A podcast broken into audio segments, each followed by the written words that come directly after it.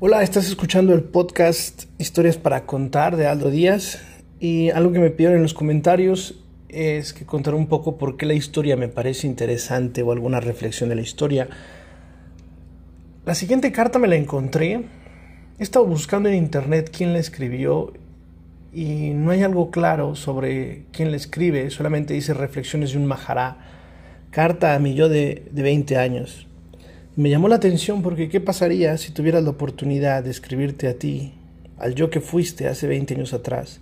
¿Qué le dirías a ti mismo con 20 años más joven? La carta básicamente explica un poco una serie de consejos que me gustaron y que quiero compartirles esta noche. Queridos hermanos veinteañeros, ¿cómo me hubiera gustado que mi yo de 40 me enviara una carta desde el futuro, aconsejándome, despejando mis dudas, instruyéndome en el camino de la vida. Eso no pudo ser, pero he pensado que siempre estoy a tiempo de que mi yo, cuarentañero del presente, les cuente a ustedes, los veinteañeros del presente, todas aquellas cosas que a mí me hubiera encantado saber en su momento. A continuación se las expongo y cito. 1. Estudia la carrera que te guste, dedícate a lo que te apasione. Siempre encontrarás una manera de hacer rentable aquello con lo que disfrutas nunca disfrutarás con aquello que es solamente rentable. 2. Deshazte de los amigos que no valen la pena. No es tu amigo y si lo es, dejará de serlo pronto. Que no te exprima, que no te frene, que no te obligue. Los amigos te elevan, te animan, te divierten, te escuchan y te aportan. El resto son meros acompañantes de la vida. 3. Te lo aseguro no siempre tendrás esta energía que tienes ahora. Aprovechala, disfruta. Ve a conciertos, sal a todas horas, viaja, baila, canta, salta. Por supuesto, estudia. Hay tiempo para todo, créeme. Y eso no durará eternamente. 4. La, la mala reputación no existe porque la gente tiene muy mala memoria. Folla todo lo que te apetezca, con quien te apetezca siempre con protección y nunca intercambiando sexo por cariño. No te equivoques. 5. Sé que es muy difícil de interiorizar, pero por favor, que no te importe una mierda lo que dicen los demás de ti. La gente trata a los demás como se tratan a sí mismos. Tú ocúpate de quererte, de gustarte, de adorarte. Sé la persona que tú quieres ser. Lo que opine el resto no importa. 6. Quien bien te quiere no te hará llorar. No hay nada que puedas hacer para que alguien te quiera. No aceptes menos de lo que tú estás dispuesto a dar. Jamás. 7.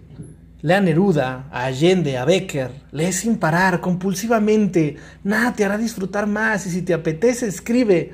Para ti, para nadie. ¿Quién sabe para quién? 8. Casi nada es tan importante solo la enfermedad, la muerte y alguna cosa que se me olvida, con lo cual tampoco será para tanto. Todo pasa, siempre. 9. Disfruta de tus primeras veces. Hay tantas. Pero ojo, eh, que no son eternas. Saborealas, no volverán. 10. Ahora tienes la sensación de que algún día llegarás a algún sitio. Es mentira, la vida es el camino. Camínalo, no lo corras. Mira el paisaje, anclate en el aquí y en el ahora. No hay un momento en el que lo has conseguido o eres lo que quieres ser.